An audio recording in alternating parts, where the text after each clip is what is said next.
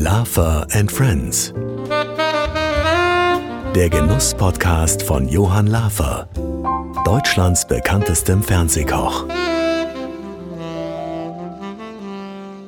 Herzlich willkommen bei einer neuen Ausgabe des Laffer Genuss Podcasts. Johann Laffer, Starkoch, Unternehmer und Autor, trifft in diesem Podcast bekannte Wegbegleiter, Freunde und Persönlichkeiten, die uns immer wieder spannende Einblicke in ihr Leben, ihren Beruf oder ihre Berufung geben. Und natürlich gibt es für jeden Gast ein individuell kreiertes Rezept, das Johann vorbereitet und serviert. Der Genuss kommt auch nicht zu kurz, denn ganz oft geht es neben einem guten Wein und dem ein oder anderen Kniff beim Kochen vor allem auch um die Frage, was die Würze des Lebens ausmacht. Danke, Sabrina. Das wird heute eine ganz besondere Folge, weil heute zwei Menschen vom gleichen Schlag aufeinandertreffen.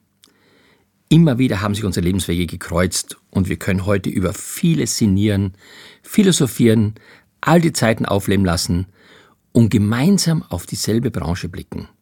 Ich freue mich so sehr, dass mein Kollege, Freund Alfons Schubeck heute zu Gast ist. Und liebe Sabrina, du darfst ihn jetzt mal kurz vorstellen. Alfons Schubeck wurde 1949 im oberbayerischen Traunstein geboren. Nach seinen Lehr- und Wanderjahren in Salzburg, Genf, Paris und München ging es nach der Hotelfachschule in Bad Reichenhall zu renommierten Adressen. Feinkost Käfer, Alois Dallmayr oder das legendäre Restaurant Aubergine von Eckhard Witzigmann.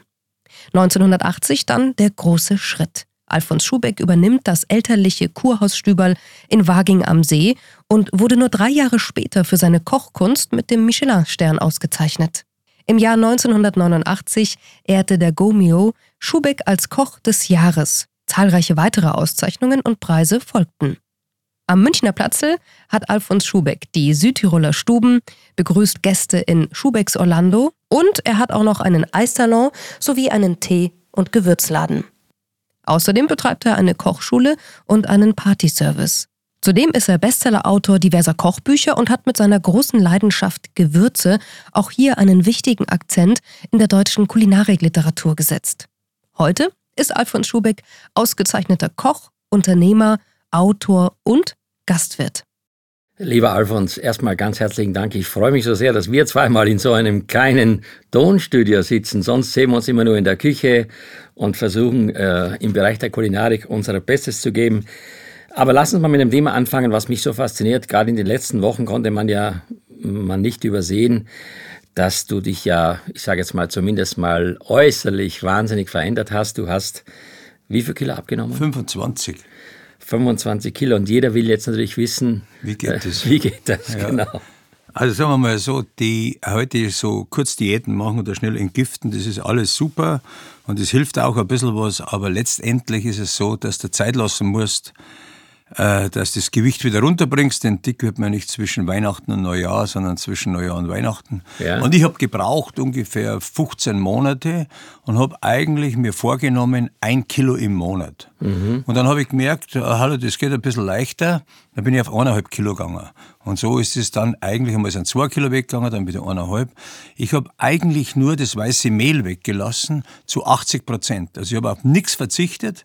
Ich habe alles gegessen, aber halt diszipliniert. Und abends habe ich schon ein bisschen weniger gegessen. Und ungefähr nach zwei, drei Monaten stellt sich das dann so ein, dass du eigentlich gar nicht mehr so viel brauchst. Und wenn ich jetzt einen Kartoffelsalat probiere, dann probiere ich halt so einen kleinen Löffel. Früher habe ich fünf probiert. Also, so ist halt das, ja. Dann habe ich fünfmal die Wurst bissen und sage, ja, kann man ein bisschen ja. anders. Und heute probiere ich kleine Scheiben und weiß genau, was los ist. Das weißt du ja. Also irgendwo ist ja, also man weiß eigentlich schon, wann man sich mit dem Messer schneidet, obwohl man das Messer noch gar nicht in der Hand hat. Genau. Und genauso ist es. Und ich habe auch das zu lange eigentlich mit mir rumgeschleppt. Ich bin so ein Frustesser. Also wenn ich sauer bin, dann muss ich raus aus der Küche, weil sonst ist nichts von mir sicher.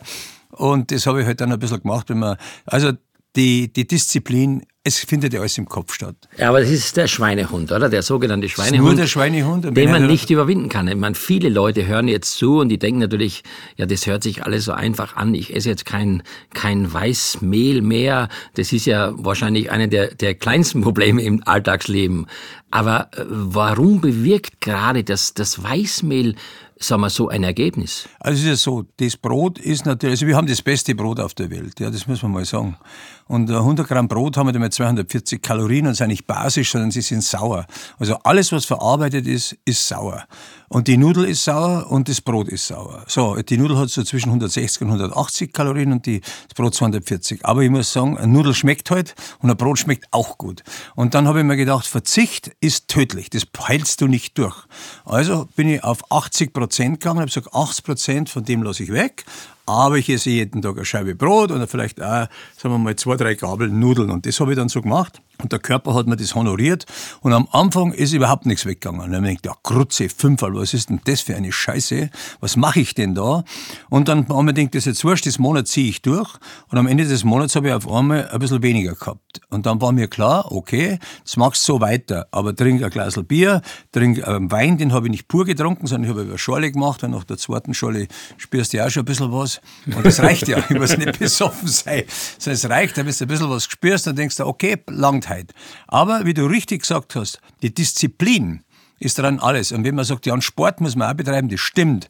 Aber das, den Sport, den wir betreiben, da nimmst du nichts ab. Ich sehe es halt bei den Fußballspielern beim FC Bayern, ich koche da seit 35 Jahren. Und äh, die geht nur, das geht nur über Ernährung.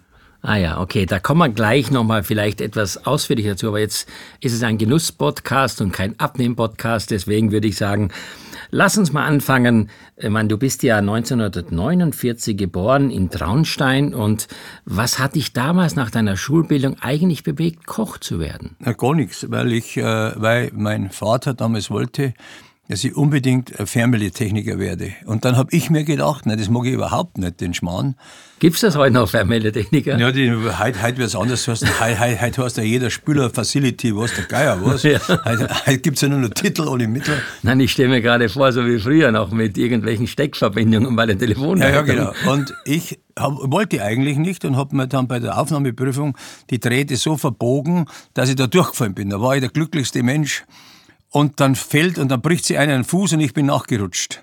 Und jetzt musste ich dann äh, praktisch da diese Lehre machen, die habe ich dann auch gemacht, das habe ich alles bestanden. Ich habe es nicht auswendig gelernt, aber technisch bin ich einfach ein Niete. Mhm. Und dann bin ich, äh, äh, dann habe ich, nachdem dass die Prüfung aus war, habe ich mir gedacht, so jetzt mag ich nicht mehr und habe dann dann habe ich mir gedacht, was soll ich jetzt machen?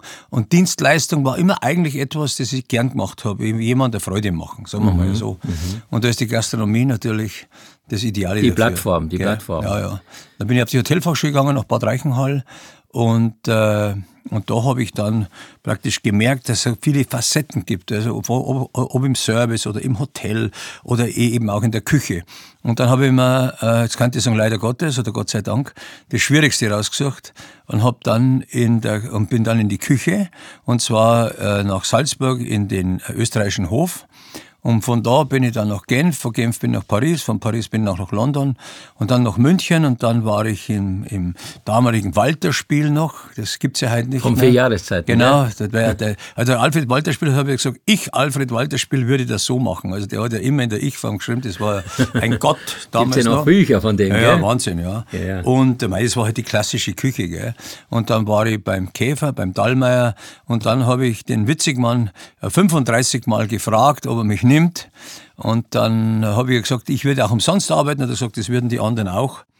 Und, äh, und dann waren wir beim Fußballspielen. Genau, und da weißt du, dass wir uns damals kennengelernt genau, haben. Genau, genau, da hast das du auch schon gespielt. 81 ja. war das, genau. 81, so lange kennen wir uns. Also wir haben, glaube ich, eine sehr bewegte, sehr spannende Vergangenheit. Ich werde immer noch äh, ja, wie, auch so emotional erinnert, wenn du kamst. Du hast dann oft natürlich nur äh, sag mal, sporadisch bei uns äh, in der Küche gearbeitet, aber hast auch oft für, für, für Waging dann äh, irgendwelche Produkte abgeholt und ja, hast mich dann gefragt. Der, der Pascal ist genau, genau. Und hast du mich immer gefragt, Mensch, Johann, hast du nicht mal Lust am Wochenende bei mir in Waging am See im Kurhausstübel auch mal mitzuhelfen? Und ich bin so gerne rausgefahren. Ich werde das nie vergessen. Das war, also erstmal war für mich sowieso witzig, man schon mal die allergrößte Nummer und dann natürlich noch zusätzlich bei dir da draußen. Es war ja am Wochenende immer viel los. Du hast ja da äh, ja, ein Riesenimperium aufgebaut gehabt, was ja mit, mit, mit allen Facetten versehen war. Und ich muss sagen, ich habe das alles noch in Erinnerung.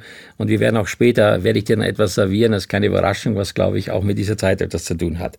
Aber gab es in deinem Leben, nachdem du dann ja da angefangen hast, nie Zweifel, äh, Fernmeldetechniker, Koch, dass das vielleicht nochmal in eine andere Richtung gehen könnte, war das für dich klar? Jetzt bin ich da angekommen, wo ich hingehöre. Hm, es, es war klar, dass ich äh, Dienstleistung gerne mache. Also ich mache, ich mag gerne jemandem Freude machen, aber technisch bin ich einfach, sagen wir mal, eher eine Niete. Da tauge ich gar nichts. Mhm. Und mein Bruder, der kann das.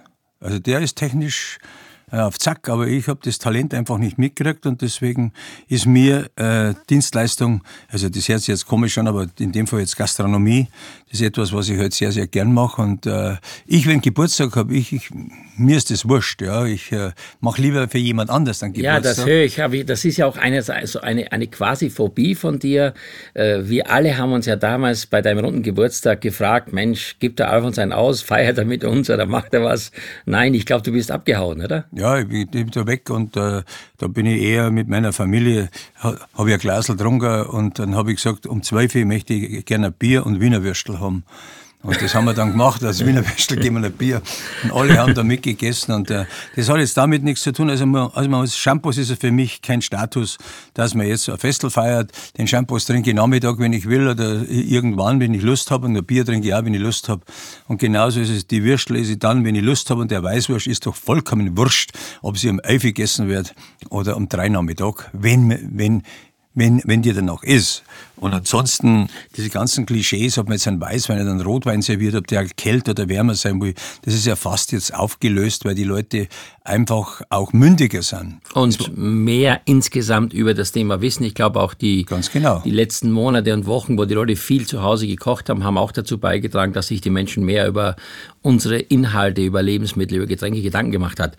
Aber man, ich kann das ja von mir sagen, wahrscheinlich du auch, es gibt im Leben ja immer Situationen, wo man so, so ein bisschen, wo sich das Ganze, die, die Wendepunkte, wo man sich so ein bisschen neu orientiert.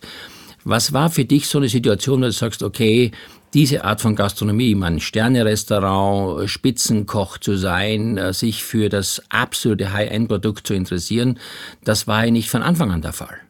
Na, das war nicht der Fall. Ich hatte ja das Glück, dass ich die klassische Küche noch gelernt habe. Und dann kam ja diese Renaissance durch, durch, durch den Eckhard Witzigmann, durch den Ecki. Und äh, dann hast du eigentlich nachgedacht und hast gesagt, Mensch, wie macht denn der das runter mit der Temperatur? Gefühlvoller, Jahreszeiten bezogen, eher ein bisschen sagen wir, in die französische Richtung gehend. Äh, ich ein bisschen regional dann, also wir haben das ja kopiert, was er gemacht hat, haben alle Rezepte von ihm gesammelt. Wenn man die heute liest, dann denkst du, wow, heute, heute machen wir es anders, das ist ja alles normal. Und je öfter du was machst, umso weniger brauchst du dann eine Rezeptur dazu, weil das ja in Fleisch und Blut übergeht. Klar, klar. Aber damals war das für uns das Größte überhaupt und ich weiß noch, wie du immer die Feige gemacht hast, die pochierte Feige. In Kassesleger. In Kassesleger legst du nieder, da man denkt, Wahnsinn, ja. so toll, jetzt musst du erst einmal gescheite Feige kriegen. Ja, ja das war, so teigig ist so. Ich habe, ich kann dir sagen, ich meine, ich bin ja der Steiermark groß geworden. Für mich war Feige der Inbegriff, glaube ich, das gab's, wenn überhaupt zu Weihnachten in so einer Schachtel, die getrockneten Feigen. Ganz genau. Und dann plötzlich, ich habe nie in meinem Leben vorher eine, eine getrocknete, also eine frische Feige gesehen, nur die getrockneten. Und da muss ich sagen, ja, das war der Beginn damals einer komplett neuen Ära in der ja. Gastronomie. Mhm. Aber kann man sagen, dass Witzigmann dich, äh, so wie auch mich, am meisten geprägt hat in deiner ja, Laufbahn? Ja, das kann man sagen, weil er derjenige war, der eigentlich äh, mit Leidenschaft, also man hat gemerkt, wenn der ein Stück Fleisch anlangt, der langt es nicht an und schmeißt es hin, sondern der streichelt es fast, auch mhm. wenn es roh ist. Und der war bis zur letzten Sekunde kritisch mit dem Produkt, ob man da nicht noch was verändern kann, ob man nicht noch ein bisschen was oder da oder jenes. Und dann hat's, und das, was mich fasziniert hat, ist die Einfachheit. Klar, nicht mehr wie drei Dinge auf dem Teller geben. Heute ist ja so, dass 25 so Tupfen drauf geben, keiner weiß, was da los ist. Dann ist es eiskalt, bis mit der Pinzette dann angerichtet ist. Und er hat einfach ein Bild geschaffen, soweit ich das noch weiß, ist ja schon Zeit her, dass es einfach schön war, fürs Auge erkennbar. Du hast gewusst, das kriege ich jetzt und das esse ich jetzt. Ich weiß nicht gut, wie er gefüllte Kalbsbrust gemacht hat. Das ist ja kein einfaches Gericht. Aber das wäre heute undenkbar. Ich meine, die meisten Leute wissen schon gar nicht mehr, dass man eine Kalbsbrust füllen kann, geschweige denn, ich glaube, dass die sehr junge Generation an Köchen damit wahrscheinlich gar keine Erfahrung hat. Es sei denn, man hat in einem bayerischen Wirtshaus gelernt, aber normalerweise. Ja, ich gebe dir da recht, aber diese Grundausbildung, sagen wir, dieses klassische, dieses respektvolle von einem ganz einfachen Gericht, das fehlt den Jungen. Die nehmen halt ein, die nehmen jetzt eine Kalbschulter, schmeißen sie irgendwo in ein Wasser rein und dann schneiden sie es in Würfel und frittieren sie es raus. Das ist dann ganz toll. Ja? Also das ist ja respektlos, weil das Produkt mache ich ja kaputt. Für, und wir haben das gesehen, dieser, dieser Umgang, ich weiß nicht, wie der Jörg Wörter aber zusammengeschissen worden ist vom Ecki, ja Herrgott nochmal, hat er die Reine wieder rausgezogen und dann hat er wieder übergossen und wieder übergossen. Also diese ja. Leidenschaft, die kann man gar nicht bezahlen, weil das war so, also wenn es beim, äh, also wenn es beim Ecki 18 Stunden gearbeitet hast, dann war das eine Ehre. Heute kommen sie als erstes und sagen, haben, haben alles tätowiert von oben bis unten und sagen, wie, was kriege ich und wie viel Urlaub habe ich. Die haben, die, die haben nicht einmal Messer in der Hand gehabt. Und das ist ein bisschen schade, dass der Beruf, sagen wir mal, auch so abgeschliffen wird. Und natürlich muss man mehr arbeiten oder anders arbeiten. Aber man hat das Glück in der Gastronomie, dass du jeden Tag weißt, dass du morgen von vorn wieder loslegen kannst. Ja, und zwar Mittag und abends. Also du kannst dich jeden Tag wieder innerlich, sagen wir mal, reinigen und dann dich wieder bemühen. Es gibt Berufe, da kannst du das nicht, weil es zu lange dauert, bis du was ausgerechnet hast. Der Prozess fertig ist, ja. Und, und, und, und das ist das Schöne in der Gastronomie. Wenn man mit sich, sagen wir mal, oder, oder ja, in dem Fall mit sich arbeitet, dann kann man auch Dinge in seinem Leben anders einordnen, weil man ja weiß, jeden Tag habe ich die Chance, Mittag und abends, äh, sagen wir mal, ein bisschen was zu erneuern, besser ja, zu machen. Besser zu machen. Bist du ein Selbstzweifler? Naja, ich bin so, dass ich einfach nicht aufgebe. Ich, äh, ich weiß, dass, äh, dass, dass der Weg vorne ist. Gestern war schon. Und ich streiche ja jeden Tag mein Leben durch ein Sieb durch, geistig, bevor ich einschlafe. Also wenn ich nicht zmiert bin, dann und nimm das, was negativ ist, er, und, erlege, und, und erledige das zwischen acht und zwölf. Und dann packe ich wieder an und dann geht's da wieder besser. Und, und das weißt du ja selber, oft ist einer in einer Runde und wenn der aufsteht und geht, dann denkst du, oh, jetzt ist der Gott sei Dank weg, dieser negative Punkt, jetzt geht's da wieder besser. Und, und für meine Begriffe warten die Leute zu lange, dass sie sich zu viel anstauen und dann wissen sie oft aus dem Fliegenschiss nicht mehr, was für ein Riesenproblem daraus entsteht und wissen eigentlich gar nicht mehr, warum sie jetzt zerstritten sind. Ja, es ist, glaube ich, natürlich auch manchmal einfacher, das stillzuschweigen, wie das, äh, sagen wir mal, mit Menschen zu teilen. Würdest du sagen, du hast genug Freunde? Man, man weiß, dass du mit Bayern München und mit sehr, sehr vielen Prominenten in München jemand der Starkoch bist, schlechthin. Gibt es da unter diesen Leuten, die natürlich bei dir sehr gerne essen und auch viel Spaß haben und natürlich auch äh, sich von dir verwöhnen lassen, gibt es darunter auch wirklich Menschen, die nicht nur zu dir kommen, weil sie gut essen, sondern weil sie auch wirklich die Person Alfons schätzen und mit ihm was machen wollen? Vielleicht weiß man es manchmal gar nicht, Johann, wer dein Freund ist, ja.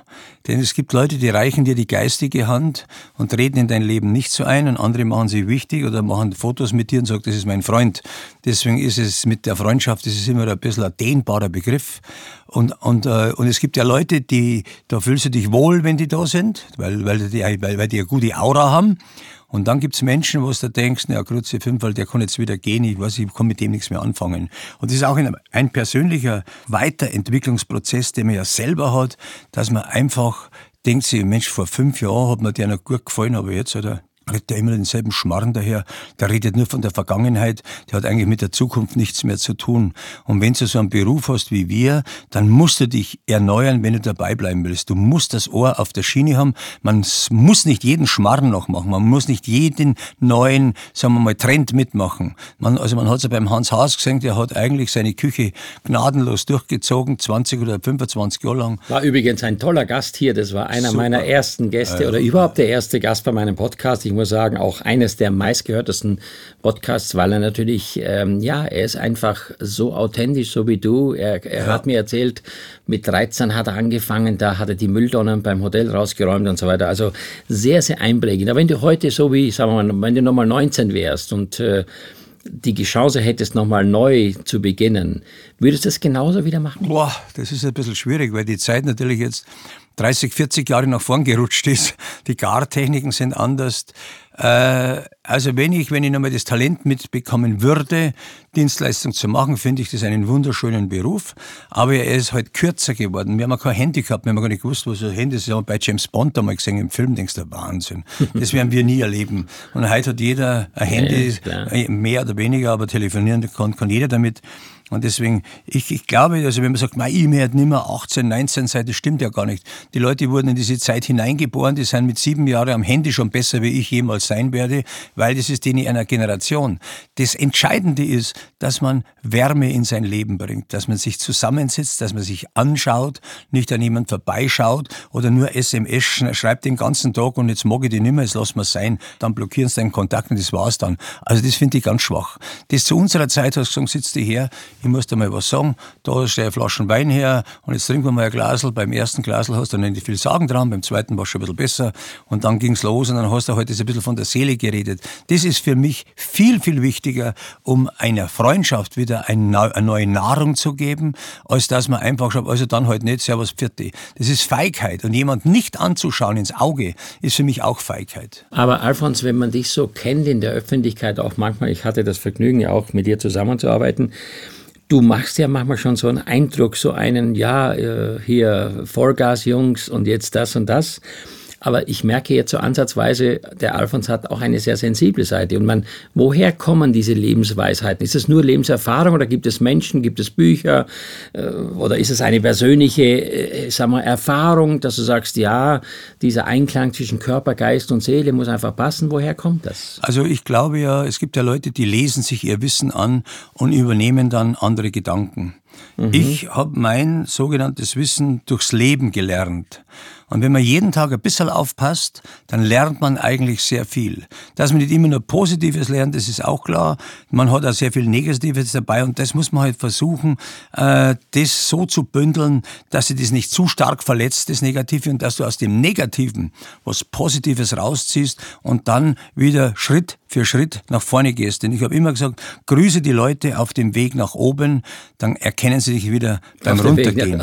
Und das Leben sollte man stufenweise gehen. Viele Menschen fahren das mit dem Lift und wissen nicht am 24. Stock, dass da nur 24 Stockwerke gibt, wo sich das Leben auch abspielt. Mhm. Ja? Und deswegen ist das Erleben auch was Schönes. Ja? Für wen würdest du gerne noch mal kochen? Mann, ich meine, wenn ich deine Liste sehe, wahrscheinlich gibt es niemanden, der äh, ja. so viele Leute bewirtet hat und kennt, auch aufgrund natürlich deiner deiner sehr engen Beziehung sicherlich zu, zum Beispiel zu Bayern München und vieles mehr. Aber gibt es jemanden, wo du sagst, Mensch, das wäre für mich nochmal so ein Höhepunkt, den würde ich gerne mal bewerten. Also wenn ich jetzt ganz ehrlich bin, dann würde ich sagen, ich freue mich um jeden kleinen Straßenkehrer, um jeden Ding, der sich das Geld zusammenspart und sagt, das gebe ich jetzt aus, weil der wird ein Leben lang jeden Tag einmal übers Essen reden. Und vielleicht bin ich da jeden Tag dabei, wenn ich ihn zufriedengestellt habe. Einer, der sich das leisten kann von Haus aus, für den ist es ganz normal. Ich war bei dem, bei dem, bei dem, bei dem. Da hat es mir besser gefallen. Da habe ich mit meiner Alten zerstritten. Da war ich so, da war ich so. Und ich mag das halt alle, dass man die ganz einfachen Leute glücklich macht. Und das macht mich dann auch glücklich, weil ich weiß, der beste Werbeträger bei allen Medien, den es gibt, ist immer noch der Gast. Ja, ist klar. Also der Gast ist natürlich die Multiplikation schlechthin. Wenn der ein allumfassendes Erlebnis hatte bei dir, dann spricht er darüber, man vergisst es nicht. Ich habe neulich eine Frau gehabt, die war 93, ja. Geburtstag gehabt, die haben es dann da mehr nicht reingetragen, aber die hat sich ein bisschen schwer getan beim Gehen und die hat gesagt, ein ganzes Leben schaue ich mir jetzt schon deine Sendungen an, jetzt wollte ich die einmal kennenlernen. Jetzt kannst du sagen, ja, was will ich denn mit der 93-Jährigen? Ganz im Gegenteil, das hat mich wahnsinnig gefreut, dass sie die die Mühe gemacht hat, da hat sie sich hergekriegt, dann ist zum, äh, dann ist zum Haarschneiden oder zum, also da hat sie richtig festgemacht und das freut einen dann, weißt, wenn die Leute sich selber nochmal eine Freude äh, machen und du selber auch nochmal da was ein bisschen reinstreuen kannst. Mhm. Aber die Vorlage muss ich jetzt nutzen, sorry, das ist jetzt ein ganz anderes Thema, deine Haare. Ah, ja, gut. Man sagt mir, dass du jede Woche zum Friseur gehst. Nein, das stimmt, das? Nicht. das nee? stimmt nicht. Aber dass ich da nachhelfen muss, ist ja ganz klar, alle ja. vier Wochen. Und da lasse ich aber so einen Zentimeter da nachjustieren. Morgen, morgen muss ich eh wieder zum Zahnarzt, äh, zum Zahnarzt, zum, Zahnarzt. zum Friseur gehen. Und, ich möchte äh, gerne mal den Zahnarzt kennenlernen, der die Haare schneidet. Ja, genau, ich habe den jetzt auch gegeben. Früher, hat, früher haben sie alles gemacht. Der Bader hat mir gesagt, gehst zum Bader, der schreist da den Zahn raus.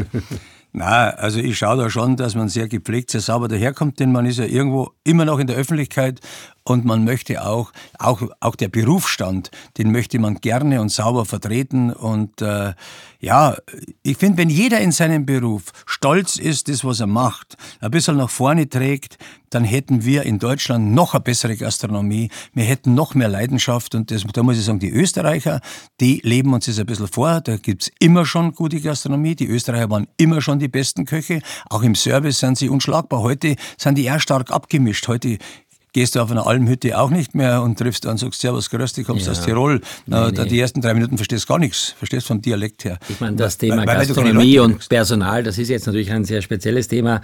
Da werden wir heute nicht äh, die Zeit dafür haben, aber ich habe noch eine Frage, bevor wir zu dem Thema Gewürze kommen. Das ist ja das schlechthin, was dich auch auszeichnet, wofür du auch total eine Alleinstellungsmerkmal hast. Zunächst mal aber die Frage, was hast du denn als Kind gerne gegessen? Hm.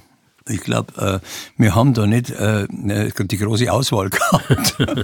Wiener Würstel war unser Rinderfilet. Ja. Die ist ja aber heute noch gern. Ich auch. Und aber aber für dich, da gibt's da für dich, ich sag mal, Wiener Würstel ist ja nicht gleich Wiener Würstel. Ich meine, ehrlich jetzt, also ich kenne jetzt zwei, drei Hersteller, Metzgereien, wo ich sage, okay, die schmecken mir einfach am besten. Oder ich bin ja als Kind immer dann nach meiner Lehre, also während der Lehre immer nach der Arbeit in Graz auf dem Hauptplatz gegangen und für mich war das das Größte, ein paar Frankfurter Würstel mit seinem von Krähen und einem Brötchen dazu. Das war ja, das hat mir auch immer, immer noch und ich habe das Gefühl, dass die früher, die Wiener Würstel, besser gemacht haben wie heute. Heute ist man raffinierter, also heute ist man von der Technik her anders, aber dieses Geschmackvolle, wenn du in der Wiener, in einer kalte Wiener Neibissen hast oder Frankfurter, boah, das war gut, da hast gar keinen Senf mehr gebraucht. Und beim Brot war es ja auch so, wir haben da einen Bäcker gehabt, da hast du am Montag wurde Brot gekauft, dann war das die ganze Woche da, dann hast du dich schon wieder gefreut auf Montag, ja, weil du das Scherzel vielleicht gekriegt hast, mhm. aber das hast du am Samstag auch noch essen können. Und heute ist es ein bisschen schwieriger, weil natürlich durch diese Backmittel, durch diese Triebmittel, das alles ein bisschen anders das gemacht wird. Heute macht man am Tag zweimal frisches Brot und da haben wir uns eigentlich selber so reingetrieben. Die Brezen sind nach einer Stunde hart. Früher hast du Brezen am nächsten Tag auch noch essen können. Wenn du es nochmal aufgebacken hast, mhm. dann war die auch wieder, äh, dann, sagen wir, dann, dann ist die auch wieder gut da gestanden. Also du bedauerst schon sehr, dass der Fortschritt in der Gegenwart natürlich nicht nur äh, für uns Vorteile hat, sondern auch manchmal diese urigen, äh, wirklich geschmackvollen Gerichte so ein bisschen darunter leiden, weil man heute den Weg sucht der Einfachheit. Also ich finde, wenn der, der, dem, der Fortschritt ist ja ganz normal, den brauchst du ja, ja. Aber wenn es jetzt wieder einen geben der, sagen wir mal, diese gute Qualität mal wieder auf den Markt bringen hat, ich glaube, mit Sicherheit, der hätte ja Chance. Und das wie wär's, sich auch wie wär's mit Alfons Schubeck? Bitte? Wie wär's mit Alfons Schubeck? ja, den haben wir schon. den lassen wir jetzt mal. Okay. So, Alfons, bevor ich gleich etwas aus dem Hintergrund hole, was ich äh, vorbereitet habe, wie immer gibt's einen kleinen Nachtisch für meine Gäste. Der erinnert uns wahrscheinlich sicherlich an eine gemeinsame schöne Zeit. Äh, ich habe vorhin kurz gesagt, der Gewürzpapst. Ich meine, das ist ja etwas, du hast in einer Zeit angefangen, ich erinnere mich noch bei Kerners Köche, da kamst du mit einem Koffer, hast dann einen Vortrag gehalten über die einzelnen Auswirkungen der Gewürze und das, was es gibt. Ich meine, was haben wir früher gehabt als Kind? Ich kannte nur Salz, Pfeffer, Knoblauch, dann kann ich noch Kümmel, äh, Nelke, Zimtstange oder was auch immer, also ganz Lorbeerblatt, ja. Und plötzlich kommst du dann mit so einer großen Idee an Gewürzen.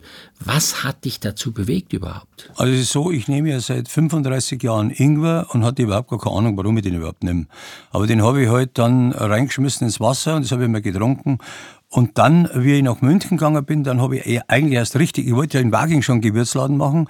Und als ich nach München gegangen bin, dann habe ich zufälligerweise einen Mediziner kennengelernt, der gerade seine Praxis zugemacht hat.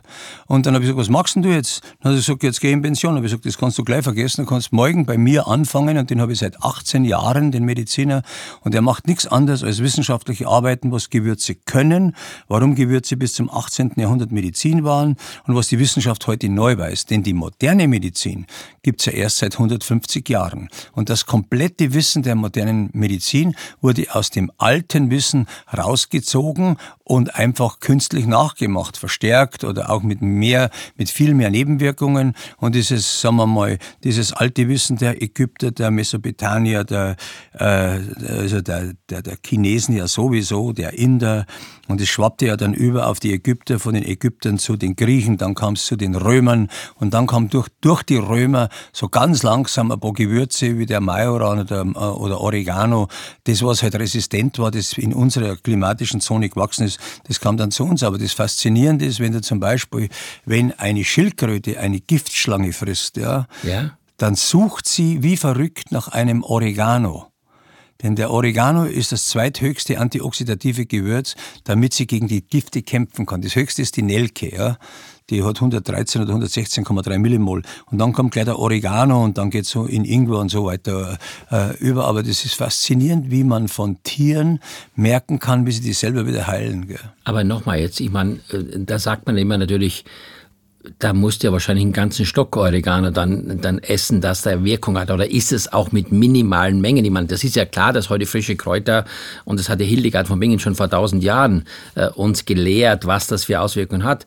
Aber ist es wirklich so, dass wenn ich mich heute in meiner Alltagsküche so ausgewogen ernähre und ich sage mal, mein Filet mit Rosmarin anbrate, reicht das aus? Also das Filet mit Rosmarin anbraten ist natürlich ein Schmarrn, weil du eigentlich die Rosmarinadeln, also der Rosmarin ist ja ein, das ist ein Gewürz fürs Gedächtnis. Also vor ja. zweieinhalbtausend Jahren haben die alten Griechen, wenn die, äh, wenn die Studenten viel lernen mussten, den Rosmarin ins Haar geflochten, damit man sich Erlerntes besser merken kann. Und wenn jemand gestorben ist, dann hat man aus Respekt und Dankbarkeit einen Bund Rosmarin ins Grab geworfen, genau. damit man sich an ihn wieder erinnern kann.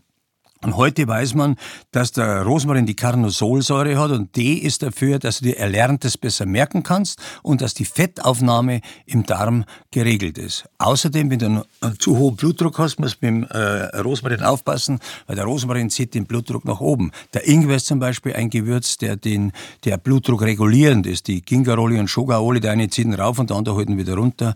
Und deswegen muss man aber so ein bisschen, wenn man sich dafür ein bisschen interessiert, das ist hochinteressant. Ich selber nehme ja nur nur Gewürzkapseln, die ich aus diesem Wissen von meinem Arzt, über einen Apotheker, einen Pharmakologen, einen Professor und äh, mit denen entwickle ich oder die sagen mir, welche wissenschaftliche Studien das da sind weltweit, welche Gewürze man zusammengeben kann, die eine hochantioxidative Wirkung haben, die entzündungshemmend sind. Ich nehme nur Gewürze, ich nehme kein Medikament. Und du bereist ja auch, oder du hattest auch sehr viele Märkte besucht. Indien war zum Beispiel einer davon und viele ja, mehr.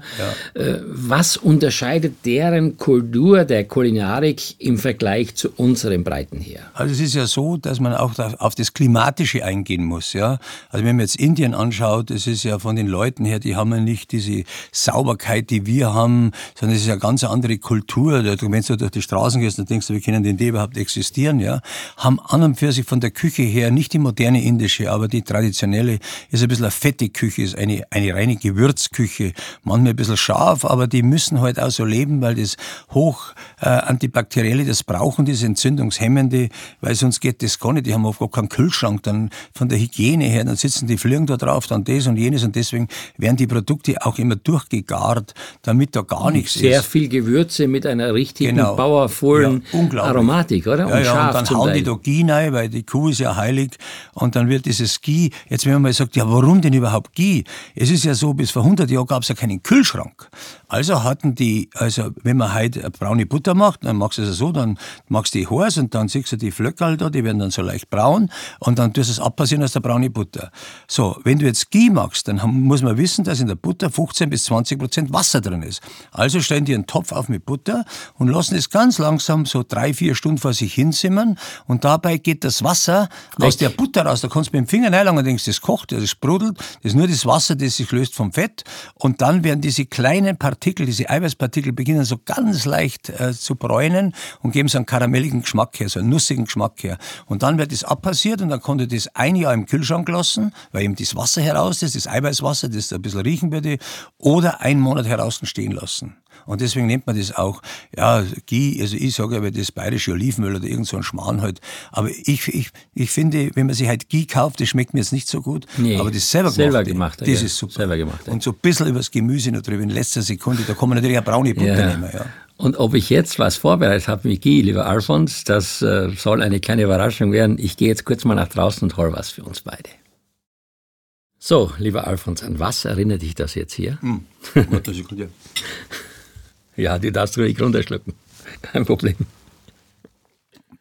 Also wenn ich jetzt da, da genau hinschaue, dann darf ich sagen, so 35, 40 Jahre zurück, oder gute 35, da gab es immer Milfö, wunderbar, dieser krosse Blätterteig mit dieser Creme, Creme Patissier oder was auch immer es war. So, genau, Vanillecreme. Vanillecreme. Genau, die Modernität einer klassischen Cremeschnitte früher vom Bäcker. Gell? Oh, und das und dann frische Erdbeeren drauf. Ja, und deswegen gekühlt ist er, denkst Oder Walderdbeeren haben wir gehabt immer, weißt du noch, genau. so diese kleinen Walderdbeeren, ja, ja, ein bisschen Fruchtsoße dazu.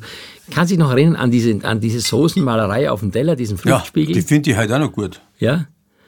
Also das ist, ja, ich finde es auch gut, aber es ist so ein bisschen abhandengekommen. Mhm. Mittlerweile hat man so diese minimalistische Technik, in der man da nur einzelne kleine Würfel und, und, und Beeren anordnet, aber... Also ich finde, es war wunderschön, da warst ja du der Weltmeister in der Richtung, ja, ja. in Muster zu machen, ob das jetzt dann zum ersten Mal, hat man gesehen, auf der Torte, und man denkt, wie macht man denn das? Ja, genau. Diese Ringe, und dann noch, das gibt's ja gar nicht. Und wenn man es dann einmal gesehen hat, so denkt, ja logisch, so geht das. So geht das, genau. Von der und man konnte es auch noch essen, die Garnitur. Genau, richtig, man konnte es essen.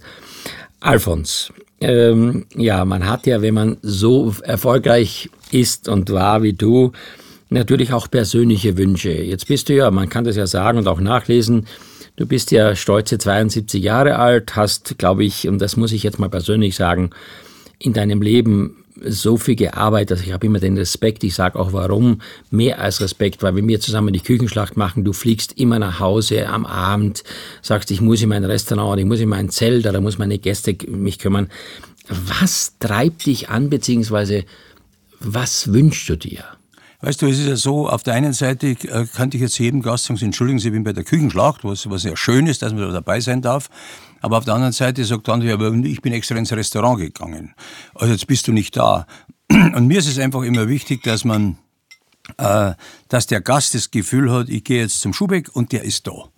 Wie ich das organisiere, das konnte mir wurscht sein. Aber ich muss dem Gast das Gefühl geben, ich freue mich, dass er da ist, dass das jetzt, sagen wir mal, zum Schein ein bisschen Stress ist, muss er nur im Flieger rein sitzen, eine Dreiviertelstunde schlafen und dann mit dem Auto schnell hinfahren und dann fahre ich ins Zelthaus und so. Ich mag das ja, wenn ich in so verschiedene Atmosphären reinkomme. Wenn die Leute happy sind, äh, weil wenn sie am Anfang sind, dann sind sie ein bisschen unsicher und dann trinken sie mal ein Glas, dann werden sie immer lockerer. Und, äh, und auch wenn was ist, dann möchte ich das hören. Wenn einer nicht zufrieden war, dann möchte ich hören, was da ist und möchte das sofort mit dem Service oder mit der Küche besprechen, damit man das nicht vernarben lässt, dass die Köche nicht beleidigt sind. Du weißt ja, dass Köche sehr sensibel sind und äh, dann kriege ich einen falschen Hals kriegen. Aber wenn ich jeden Tag mich mit, wieder mit Null anfange, Mittag und abends, dann erfordert das von einem Koch eine hohe Konzentration, eine hohe Leidenschaft. Und jetzt haben wir Leute in der Küche zwischen 20 und 30, wenn er einmal verheiratet ist, ist es sowieso schwer, dass er zum Beispiel abends arbeiten kann. Und den zu motivieren, nicht zu demotivieren, zu unserer Zeit, Johann, wurde mir ja demotiviert. Also der Witzigmann war nicht einer, der uns immer auf die Schulter geklopft hat. Aber wir waren happy, wenn er dann wieder äh, mit einem Glas Shampoos daherkommen ist, dann sind wir wieder gut. Ja, ja, das ging klar. für fünf Minuten, hast du schon wieder die nächste gekriegt. Gell? Aber man war nie beleidigt. Es war immer so, das war so motivierend. Und heute sind die Leute beleidigt, wie reden sie mit mir, was machst du? Dann denke ich mir, mein Bruder, du hast überhaupt gar keine Ahnung. Wenn du keine Leidenschaft zu diesem Beruf hast, lass es sein, mach was anderes. Dann wärst Eisverkäufer oder fahr irgendwo Backel aus, das ist auch okay. Aber auch da musst du eine Leidenschaft zeigen und ja, das Backel nicht hinstellen und nicht einfach hinschmeißen. Also ich glaube, egal was man macht, wenn man nicht die nötige äh, Freude damit hat, die nötige Einstellung, das, dann funktioniert das nicht. Aber du hast noch eine Frage nicht beantwortet, nämlich was wünscht sich denn Alfons Schubeck? Ich meine, das ist ja jetzt wirklich ein Lebenswerk, ein Meisterwerk. Ich glaube, Alfons Schubeck und Kochen, das ist in Deutschland eine Verbindung, die ist unzertrennbar. Aber was wünscht man sich als Person? Ich meine, man weiß es, man sieht es zwar nicht in der Öffentlichkeit. Du hast ja, glaube ich, drei Kinder, richtig? Eine, drei Kinder, eine Familie. Ähm, das ist ja auch etwas, was man ja auch zufriedenstellen muss. Man muss ja auch für sich für dieses Thema ausreichend Zeit nehmen. Hast du vor, irgendwann mal zu sagen, okay, jetzt können es mir alle gern mal, jetzt möchte ich das nachholen, was ich vorher versäumt habe in meiner Familie zum Beispiel? Ja, da müsste ich sagen, ich habe Gott sei Dank eine Familie, die da sehr, die habe ich ja immer rausgehalten aus allem. Äh, und die sehr verständnisvoll ist. Und die Kinder, die haben gemerkt, wenn man fleißig ist und wenn man sein Talent erwischt, dann kann man auch jeder in seiner Art, sagen wir mal, seinen Lebensweg gehen. Gibt es da jemand, der jetzt bei dir, sagen wir mal, auch das Interesse hat, wie du kochen? Hm, vielleicht der Mittlere. Der könnte sein, dass der obhackt, aber den lasse ich jetzt noch ein bisschen laufen, weil äh, zu früh jemand zurückzuholen, ist jetzt 24, dann äh, die sollen ruhig noch was erleben. Außerdem, ich bin ja noch zu jung, ich bin jetzt 72, ich bin in der Jugend des Alters. Und wenn ich dann ab 90 halbtags mache, mein Gott, dann habe ich noch ein bisschen Zeit. Ne? Sag mal, und, Sagen wir mal, wenn wir auf, auf, diese Frage einzugehen, was das Wichtigste ist. Ja, bitte. Dann ist es ja immer, eigentlich ist das Wichtigste die Gesundheit. Ich kenne Leute, die haben vielleicht 10 oder 20 Millionen am Konto und wenn der Arzt dann sagt, du hast Bauchspeicheldrüsenkrebs, dann nützt das gar nichts, weil nee. noch keiner den so äh, operieren kann, damit, damit er weggeht und dann ist dein Lebensende vorprogrammiert. Und deswegen ist Gesundheit und dass wir an uns arbeiten, dass wir ein bisschen uns bewegen, dass wir uns ja vernünftig ernähren, ist das Wichtigste. Und wenn ich vielleicht nur diesen Tipp der Gesundheit geben darf, die, die Darmbakterie, das Mikrobiom, da werden die Leute noch merken, das ist der Schlüssel aller Krankheiten ist. Heute sage ich, 80 Prozent aller Krankheiten geht von der Darmbakterie aus. Ich, ich bin sogar der Meinung, dass Demenz, Alzheimer und Parkinson sehr viel mit der Darmbakterie zu tun haben. Und wenn man sich gut ernährt, gute Pflanzenfaserstoffe nimmt, dass die Darmbakterien sich vermehren können, dass die richtig Energie haben, dann können die uns auch helfen gegen die bösen Bakterien, die wir im Darm drin haben. Und deswegen ist ausgewogene, gewürzreiche Ernährung eigentlich das Wichtigste. Und da kann man ruhig mit Fleisch ein bisschen zurückfahren. Ich bin nicht dafür, dass man Fleisch weggibt. Das finde ich für einen Schmarrn. Ich bin auch nicht dafür für einseitig, aber ich bin für ausgewogen. Und manchmal ist da noch eine Leberkassemme, dann gib sie deinem Körper, weil die Seele sie will. auch mit 650 Kalorien, auch ein, wurscht. Auch ein Frankfurter Würstel. Muss auch ein Frankfurter Würstel und dann so ein Senf nicht und reinbeißen, dann knackt es so und dann denkst du, oh lieber Gott, das ist was Tolles. Oder, oder dann muss man halt schauen, dass man auch mit, dass man auch mit sich selber auskommt. Also ich kenne Leute, die sind so 150, 160 Kilo schwer. Dann habe ich gesagt, du kannst du mir nicht jetzt, ja, mein Stoffwechsel. Also kein Stoffwechsel funktioniert bei 160 Kilo mehr so, wie wenn du jetzt 90 oder 80 hättest. Und gib doch nicht immer den anderen Schuld. Hör mal auf, fünf Liter Cola zu trinken und was weiß ich, nur Süßigkeiten zu essen. Weißt du, ein Apfel ist gesund, zwei nicht. Weil der Fruchtzucker löst auch aus, dass du eine Fettleber kriegst. Und das unterschätzen viele, aber nicht von diesem Dessert. Da gibt es keine Fettleber. Weil, weil, das ist so gut, weil die Seele das so wegbrennt, dass sie sagt, endlich ist da wieder dieses Milfe ja. mit den frischen Erdbeeren und dieser schönen Vanillecreme. Das ist Genuss. Lieber Alfons, ähm, ja, es gibt bei mir so zwei Fragen. Die eine ist, die eine ist eine einsame Insel. Was würdest du mitnehmen? Hm. Ingwer?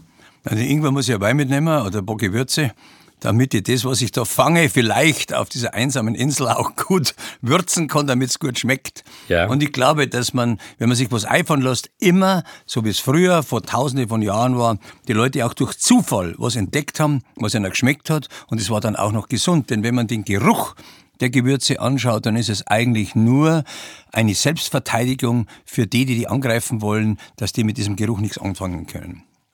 Und die letzte Frage jetzt ist die, äh, Henkersmahlzeit, natürlich ein Wort, was man nicht sehr gerne hört, aber es ist einfach auch für uns alle irgendwann mal endlich. Was äh, müsste ich für dich da kochen? Ein Wiener Würstel und ein Senf dazu und eine frische Brezen. Und das nennst Und wenn es geht, ein halbes Bier. Und das nennst du kochen?